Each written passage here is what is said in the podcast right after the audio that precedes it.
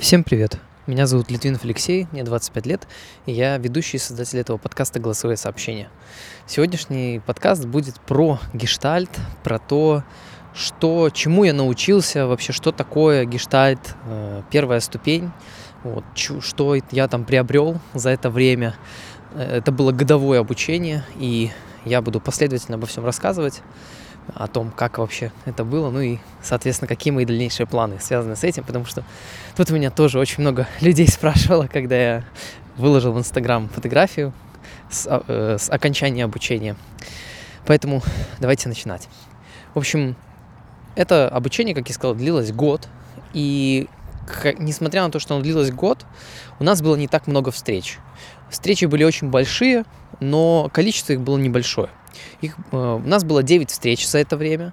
И встреча, что это такое? Это значит двухдневка, то есть суббота с утра до э, там приблизительно, ну, где-то с 10 утра до 4.30 вечера, то есть до 16.30, и воскресенье то же самое, с, там с 10 утра до 16.30 приблизительно, каждый, каждый такой вот, суббота-воскресенье, и это было раз в месяц, такие встречи. То есть у нас было за год ну не считая лето получается, было вот с сентября по май 9 таких встреч. Дальше про формат расскажу немного и то, как там и что у нас было и так далее. Наверное, даже не так. Наверное, даже начну с того, как я вообще выбирал э, группу, как я выбирал, куда идти и что это такое. Ну, в общем, гештальт, э, психотерапия такая, это направление психологии, направление психотерапии, э, которое основывается на проживании, на чувствах. Оно взяло свои истоки из психоанализа, и гештальт в СНГ, наверное, самое такое развитое направление психологии, скажем так. То есть гораздо проще обучиться в СНГ, в Минске, в Беларуси, гораздо проще обучиться гештальту, чем КПТ или чем э, НЛП или чем психоанализу или, или аналитической психологии Юнга. То есть гораздо больше представителей гештальта есть. Поэтому есть много-много причин разных, но основная причина, да, то, что очень много людей в этом находится – и это такая, ну, мне, э, кому-то заходит это направление, кому-то нет. Оно, ну, мне вот очень понравилось, и мне э, это направление психологии, психотерапии такой, оно очень заходит. И как бы если говорить про форматы работы в психологии, да, в какой-то классической, то есть, грубо говоря, ну так, скажем, Э, несколько форматов основных. Первое – это личная терапия, когда вы ходите к психологу и там с ним занимаетесь один на один. Есть групповая терапия, когда вы собираетесь, есть группа, терапевтическая группа так называемая, и в этой терапевтической группе вы работаете, там, не знаю, ну, там, ограничения какие-то людей есть, там, 8-10 человек, и вы работаете там, э, в зависимости тоже встречаете достаточно часто, то есть либо раз в неделю по 3 часа, либо раз в две недели 6 часов, либо вот раз в месяц э, по 12 часов сразу, то есть за два дня.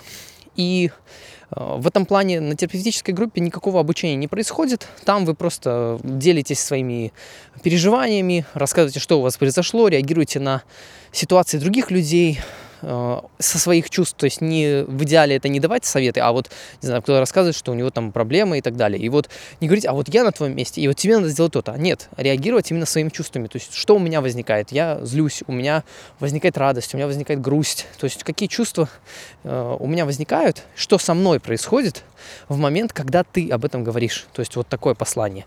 И это формат как бы терапевтической группы, можно сказать. Гештальт – это как направление, это такое обучение огромное, и оно состоит из трех ступеней. Это первая ступень гештальта, вторая и третья. Первая ступень это вот по сути это то же самое, что и терапевтическая группа, которая раз в месяц по 12 часов, то есть двухдневка такая, суббота-воскресенье. И Поэтому обучения как такового у нас практически не было там. Это был больше формат, как ну вот групповой, групповой терапии обычной.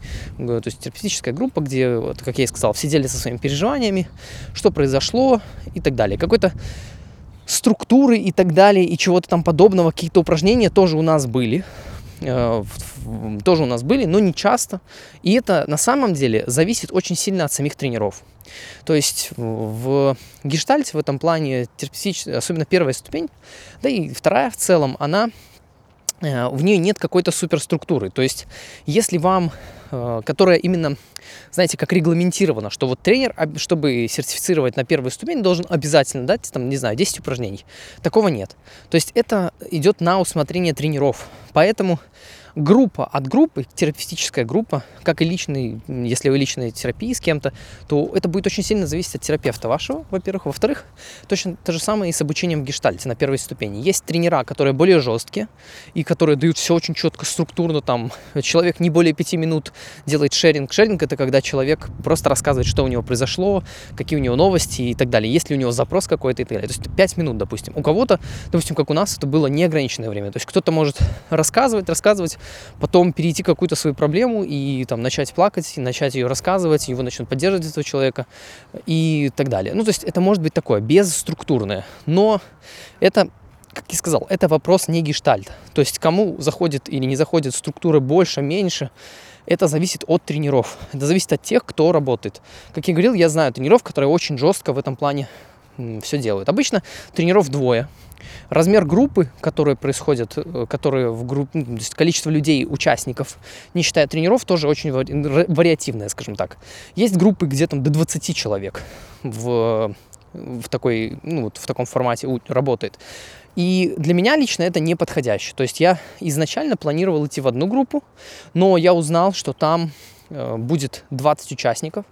И я понял то, что, ой, нет, я не хочу такой. Я был, эм, я просто начал с чем знакомство с групповым процессом. Я поехал на интенсив, психологический искусство быть с другими называется. Ну, по сути, это гештальт-интенсив, где с утра до вечера в течение 9 дней у вас идет э, там лекция с утра, потом личная терапия, потом групповая терапия, потом отдых, потом снова личка или там потом снова отдых потом еще одна группа, потом, потом еще одна группа, вечером мастер-классы, и так с утра до вечера, короче, вы погружены полностью в психологию. И это очень крутой формат, мне очень он зашел, он действительно, я безумно изменился за этот интенсив, совершенно по-другому стал смотреть на психологию, на всю, и на себя по-другому совершенно стал смотреть, в общем, супер. И я поэтому начал знакомство оттуда, и у меня там была группа, человек 13, наверное, было в группе, в 12 у нас. И я понял, что это уже достаточно много. То есть, ну, мне вот прям...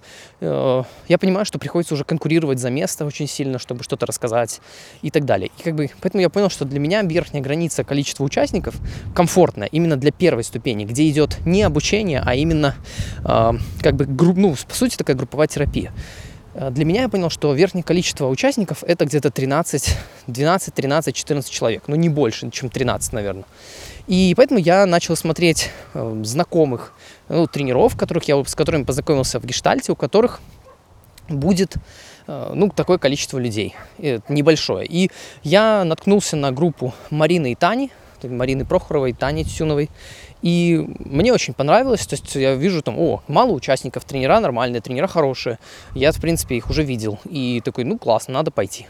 И поэтому я пошел. Ожиданий как таковых у меня по поводу самого гештальта больших, ну, каких-то не было. Я понимал, что, ну, круто, мне э, на интенсиве мне очень зашла групповая терапия, то есть я понял то, что вообще можно там, как, как группа взаимодействует, то есть когда люди открыты, когда там ну, могут реагировать как угодно в безопасной такой среде, то как это все разворачивается? То есть если я могу, допустим, говорить открыто, что я на тебя злюсь, мне не нравится, меня бесит то, что ты вот так вот, э, вот это говоришь или там часто очень начинаешь какие-то темы поднимать или очень сильно реагируешь. И вот как, когда, как реагирует группа, как, как живой организм, который реагирует на то, что я сказал, как я реагирую на то, что говорит, происходит в группе какие у меня возникают моменты, какие у меня возникают процессы. То есть то, что кто-то там сказал про какую-то, не знаю, свою историю какую-то рассказал про собаку, а у меня это поднимает, я понимаю, что внутри.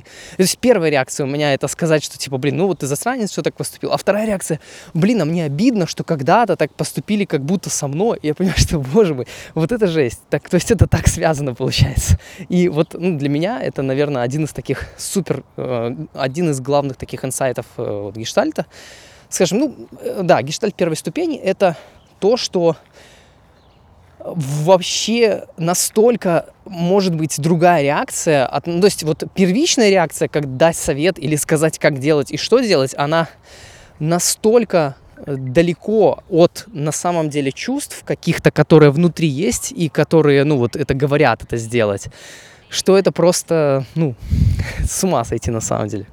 И как я и сказал, ну вот про формат я уже рассказал, про то как часто это происходит. Стоимость э, гештальт-терапии, опять же, у всех по-разному, у, у разных тренеров по-разному. Ну, в среднем, если смотреть по рынку, то это около 100 долларов двухдневка. Приблизительно такие стоимости в эквиваленте. Вот.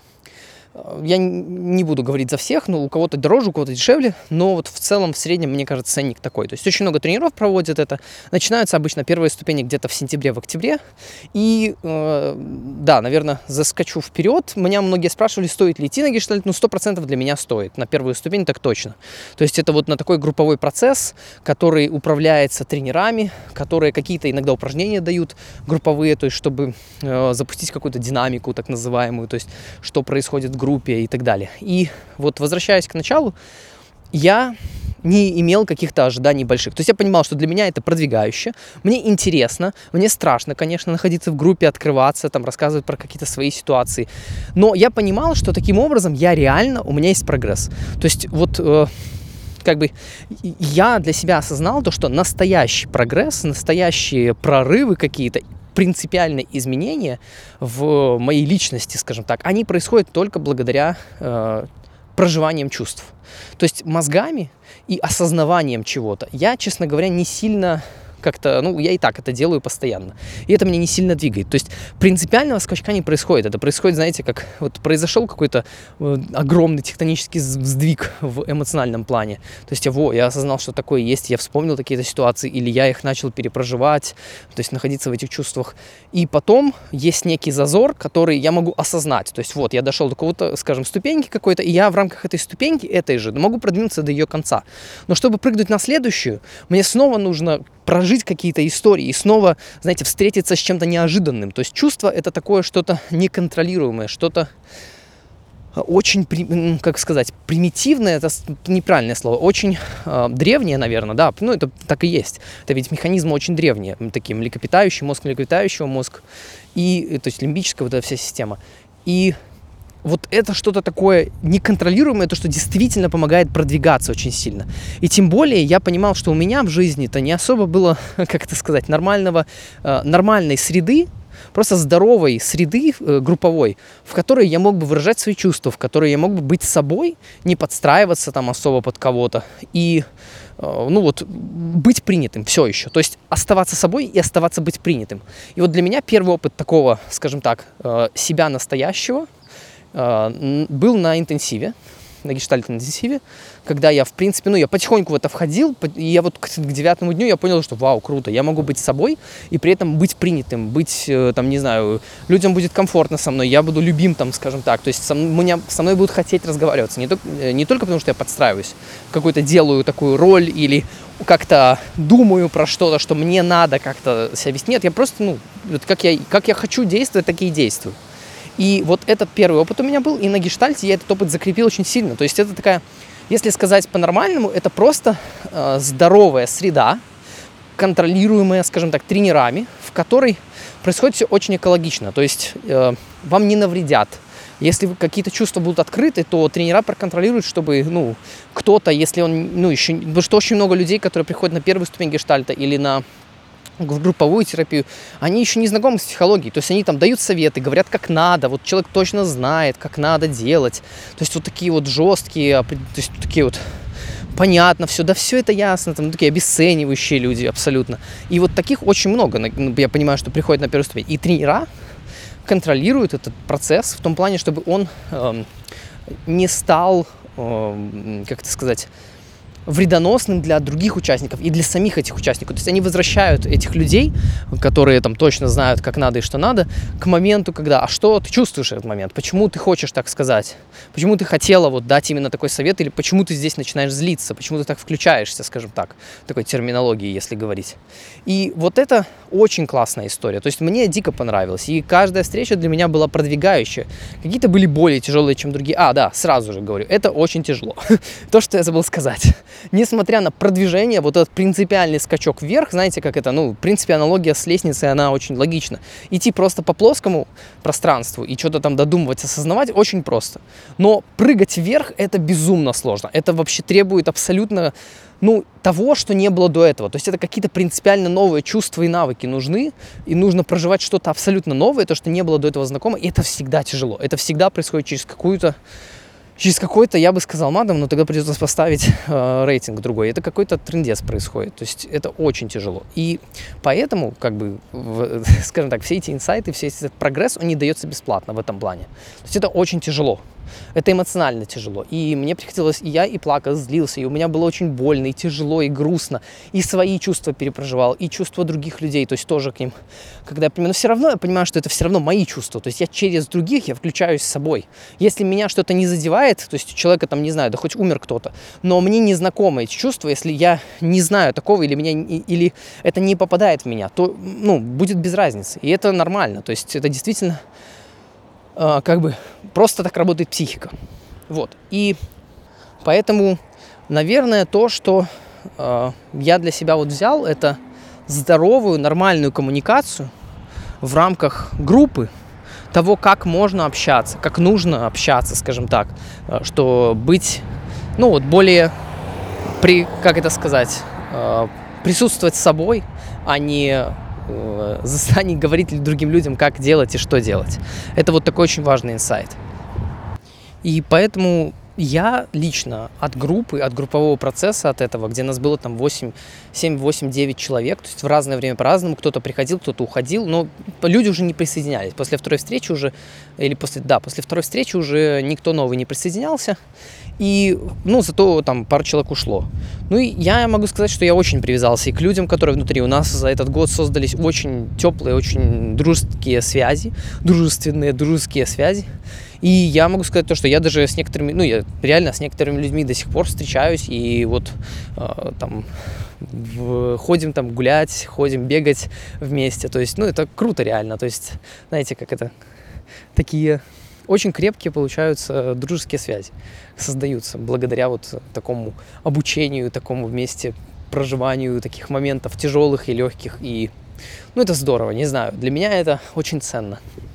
И поэтому из-за, из вот, наверное, может, из-за какого-то отсутствия ожиданий или из-за чего-то, не знаю, как-то я понимаю, что вот э, кто-то из участников, вот особенно на последней встрече, говорил, что вот то-то было не очень или то-то было хорошо.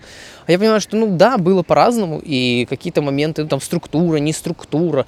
Но я понимаю, что это все скажем так, все в руках человека. То есть, если мне что-то не нравится, я могу об этом сказать. То есть, если, не знаю, там, вот на группе мне не нравится, что нет структуры, я могу об этом сказать, а не сидеть и молчать. Если там мне, наоборот, слишком жестко, и мне кажется, что, ну, мне надо больше времени, или я вижу, что там человека ущемляют как-то, то я могу об этом сказать. И вот это вот, э, то, что для меня усилилось, вот это еще понимание моего голоса, то, что я могу сказать, я могу сделать что-то. То есть мой голос, моя какая-то сила личная, она очень важна. И еще один инсайт такой, что если я, допустим, много очень говорю, я знаю себя, я много занимаю пространства, много занимаю эфира, можно еще по-другому сказать. У меня много чего происходит, и я хочу этим делиться, я люблю этим делиться. И вот для меня было такой вот стыд какой-то даже, я помню э, о том в начале особенно, что я вот занимаю пространство, как будто я занимаю чье-то пространство. То есть вот, а если я говорю, то кто-то не говорит из-за меня. Но потом я понял то, что да нет, на самом деле у людей есть точно такая же возможность сказать. То есть я беру ровно столько места для себя, сколько мне позволяют его взять. То есть если я начну говорить, и люди начнут включаться, начнут говорить, тоже, то это будет э, некий баланс. То есть мы найдем вот эту вот середину. И проблема возникает тогда, когда человек замалчивается. То есть вот он сидит и думает, вот когда будет тишина, когда никто не скажет, когда меня спросят, вот тогда я начну говорить. Ну и все. И такие люди, конечно, отсиживались, отмалчивались. Но благо к концу это поменялось, и эти люди тоже начали включаться. И это здорово. И для меня был супер важный инсайт, то, что я не занимаю ничего пространства. Я беру то, что мне позволяют взять, и то, что я могу взять. Если людям будет важно что-то сказать, то я сделаю паузу, конечно. То есть я, я, и я давал пространство, я даю пространство для других людей. Но если они его не берут, то догадываться мне, что я, я не должен догадываться, что кому-то нужно что-то сказать. Вот это очень важный инсайт. То есть я могу брать столько, сколько хочу и столько, сколько могу в данной ситуации, потому что иначе люди начнут говорить. Если они начнут говорить, тогда у нас начнется диалог. А так получается, что как будто, знаете, отсиживание, отмалчивание, но при этом оно никуда не приводит. Поэтому вот это для меня был тоже очень важный инсайт. Прорывы благодаря чувствам, возможность, то есть то, что я не забираю ничего пространства. Еще у меня стыд, стыда очень много было, когда я что-то говорил или много, или какая-то тишина происходит, но при этом она из-за меня, то есть я я как бы говорил, потом возникла тишина, то у меня вот возникал какой-то стыд из-за этого, то есть что вот я там отвлек, я там сбил тему, но на самом деле это же не только я не один участник группы, то есть есть еще там 7, 8, 9 других участников, которые точно так же имеют возможность и право говорить, и это здорово, то есть вот есть вот это регулирование, знаете, какое-то э, равно, равноценное, равноправно всеми э, участниками группы, это очень здорово. Про упражнения какие-то рассказывать, я думаю, смысла нет, потому что они все очень индивидуальные, как я говорил. То есть у нас были упражнения, ну, одно упражнение за двухдневку, допустим. И мы потом его разбирали, то есть как что происходило, какие реакции, что кто говорит, у кого что происходит. И, ну, вот это а, скажем так, это очень индивидуальный процесс, поэтому в каждой, а, в каждой группе это будет по-разному. Вот э, тут э, сказать какие-то примеры, привести как что. Ну, стандартные упражнения, конечно, есть для гештальта, скажем так, какие-то, но все остальное это индивидуально. И вот каждая группа, я понимаю, что это реально уникальный организм. И то, что тоже еще очень важный момент, который я осознал, это при присоединении хотя бы одного участника и уходе какого-то другого или наоборот, вообще процесс меняется. То есть вот не знаю, как-то все влияет на общий процесс, абсолютно. И там плюс один участник, это сразу же будет другой, другая реакция, другие будут движения, другие, будет, э, другие разговоры будут. То есть это, ну, это действительно очень важно. То есть каждый член группы – это член организма. То есть это какой-то элемент организма. Если не будет почки, то будет по-другому совершенно организм работать. Если будет, не знаю, три почки, то будет еще по-другому. И поэтому вот это такой уникальный, абсолютно, каждая, каждая встреча была не похожа на другую. То есть каждый раз это было что-то реально принципиально новое. Особенно если, как бы, знаете, опускаться на уровень чувств, то есть на уровне, на чувственном э, уровне такой вот э, эмоций. Вообще каждый раз по-разному. То есть, ну, супер, мне очень понравилось. Я в восторге, и я понимаю, что единственное, чего мне не хватило, это количество встреч. Потому что для меня такая коммуникация здоровая, открытая, э, классная. Я очень классно стал. Вот мне просто этого стало, мне просто этого недостаточно. Я понимаю, что мне нужно больше. Я не знаю, сколько я еще буду ходить на такие штуки, но как минимум сейчас я понимаю, что мне недостаточно. И для меня это дало очень большое понимание истории людей, понимание ну, того, как, насколько мы реально все похожи. То есть, что были и такие в детстве переживания, и то, что одни и те же, знаете, как это, одна и та же ситуация у разных людей возник, вызывает совершенно разные эмоции, но но она вызывает у них совершенно разные эмоции не потому, что это, знаете, как это а другая ситуация, а потому, что они просто смотрят на нее под другим углом. Как один из участников очень классно сказал, это то, что как некая ситуация, которая вот у человека была, или то, что с ним происходит, это как некий, ну не знаю, шар такой.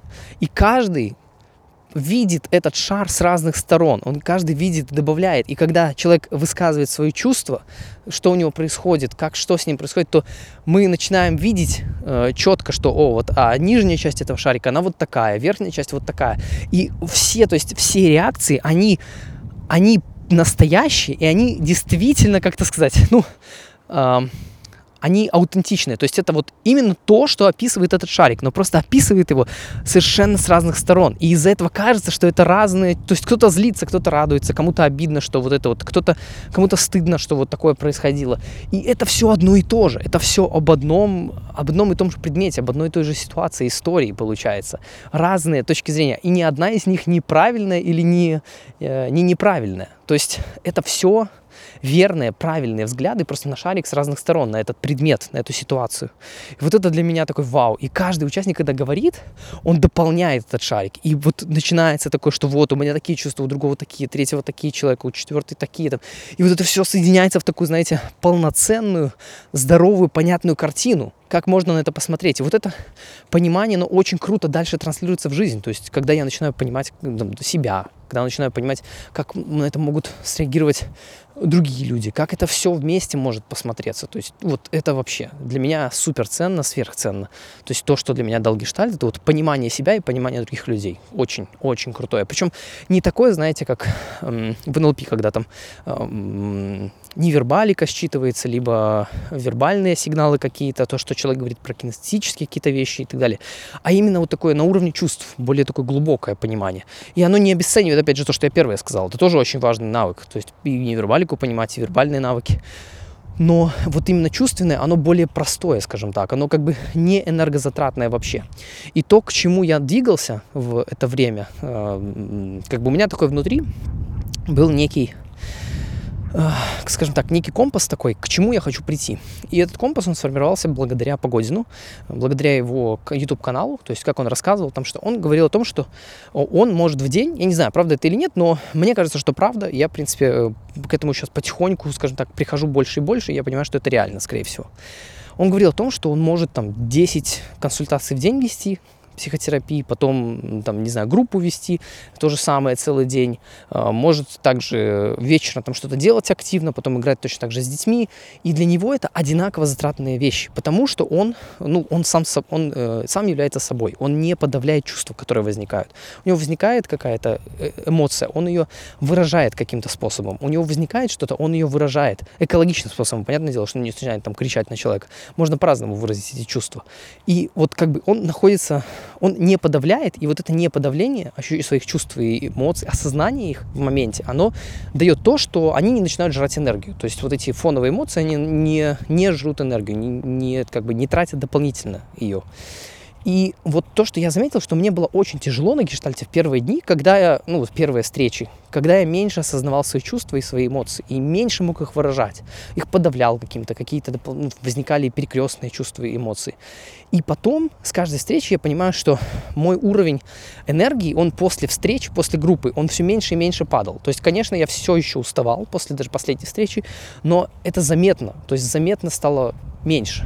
И э, я, мне кажется, что вот начал двигаться в это направление, то, что, как бы, скажем, больше осознавать свои чувства, больше осознавать, что со мной происходит в моменте, и, соответственно, меньше от этого уставать. И это, ну, такая нормальная, скажем так, нормальная практика, которая вот как раз-таки э, у Погодин, который вот рассказывает, о которой у себя, что он смог дойти, ну, у него как бы, сколько, 25 лет опыта в психотерапии, и это как бы, ну, или там 23 года, ну, как бы это э, прям, я понимаю, что другой уровень в каком-то смысле. Но вот это тот тот ориентир, на который я смотрю. И я понимал, что я вот в какой-то момент, я устаю, мне как-то тяжело, я чувствую, что загружен, как-то вот все уже надоедает. Я понимаю, что значит в этот момент внутри у меня есть какие-то чувства. И я такой, о, круто, так, что у меня внутри? Ага, я злюсь и подавляю это, потому что я не хочу это говорить сейчас.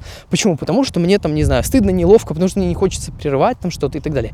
И вот, а, вот понимание, осознание этого, и потом понимание, как я могу это разместить, и размещение в итоге, оно как раз-таки и экономит эту энергию. Сразу же я начинаю быть, о, офигеть, столько энергии, я энергичный на самом деле. То есть вот это уставание, оно как показатель подавления очень сильной эмоций того, что со мной происходит. И какой бы ни был тяжелый процесс, если я в нем действительно нахожусь, в этих чувствах, то там нету такой потери энергии. То есть это не значит, что я там буду засыпать бодрый там, через 14 часов в идеале, но это значит, что я буду достаточно бодрый, и несмотря там, на расход энергии организма стандартный, я не буду тратить дополнительную энергию.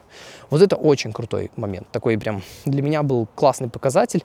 И то, что я начал осознавать, что когда я, чем больше устаю, это значит, что я в этот момент что-то подавляю. Что-то вот, что-то внутри задавливаю, какие-то чувства.